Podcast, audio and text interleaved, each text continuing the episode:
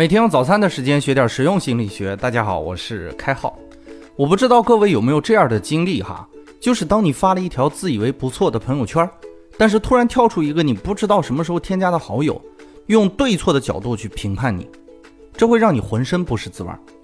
又或者呢，你在网上写了一个帖子之类的东西，但凡有人看到呢，就很难做到所有人都同意你的说法，也总会遇到一些对你指手画脚的人。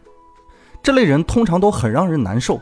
你说你骂回去吧，显得我们和他一个档次；你说你不骂回去吧，总觉得一口气没有出出去。于是呢，很多人都在对待这类网络暴力时畏手畏脚。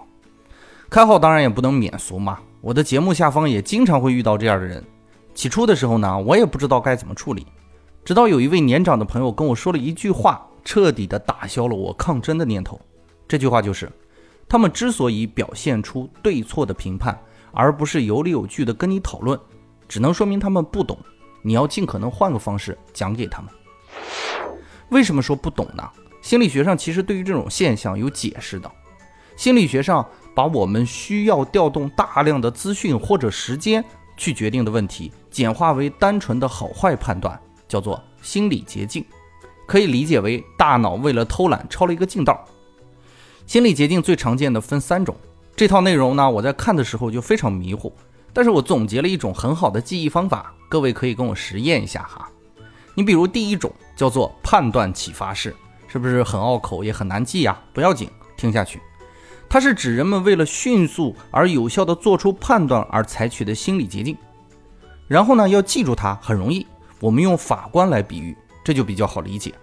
假设你是法官，你的责任就是判断对错。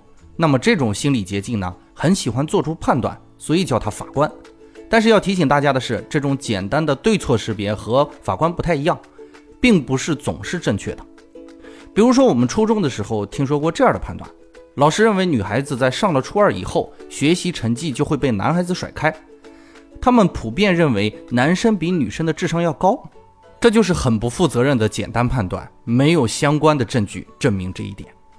再比如我们开篇说的。别人对你的对错判断、好坏判断，这类一竿子打死所有情况的判断，都是法官式的心理捷径。第二种叫做可得性启发式，我们用作家来代替哈，是指我们将认知建立在某些容易进入我们脑海的事物上，和作家喜欢联想一样。比如我有一个朋友在读在职研究生，家里的老人就不懂哈，在职研究生和那个全日制研究生有什么区别呢？单纯的就会在这个在职二字上做出判断。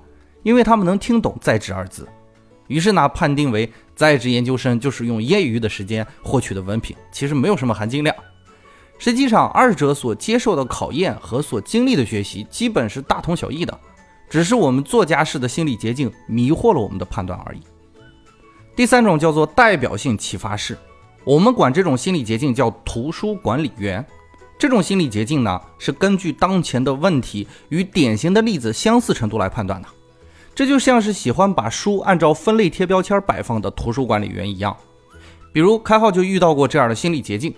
之前我讲过民主的弊端和可能存在的矛盾，这下被人骂的哈。原因很简单，因为很多人的心里，民主被归类为有益的、先进的名词，所以呢，懒得去深层思考，立马就会对我提出质疑。这就是图书管理员式的心理捷径。虽然看起来这三种心理捷径会阻挠我们做出正确的决定。但实际上呢，心理捷径是大脑运行的有效法则。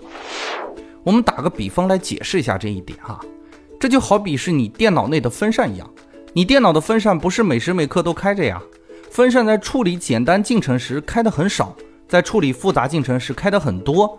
你可以把大脑也想象成一个容易过热又消耗很多能量的 CPU，但是你耳朵又不透风，那怎么办呢？一般情况下，为了避免消耗过多的能量。大脑呢会把问题简单化，也就出现了我们提到的三种心理捷径：喜欢做判断的法官，喜欢联想的作家，喜欢归类和贴标签的图书管理员。所以就有开篇那一幕，当你用心书写了一篇想要展现给大家的内容时，有一些头脑简单、懒得去梳理，又不能准确的 get 到你点的人，就会用简单的评判视角去应对你。原因不是因为他们有多坏，原因是因为他们对这件事儿。一无所知，所以呢，如果有人用这样的方式冒犯了你，他可能不是故意的，他只是大脑的 CPU 还不够理解你所说的情况。我不会劝你别生气哈，我更希望你教给他们正确的内容。正所谓无知常常引发情绪，而智慧总是心怀慈悲。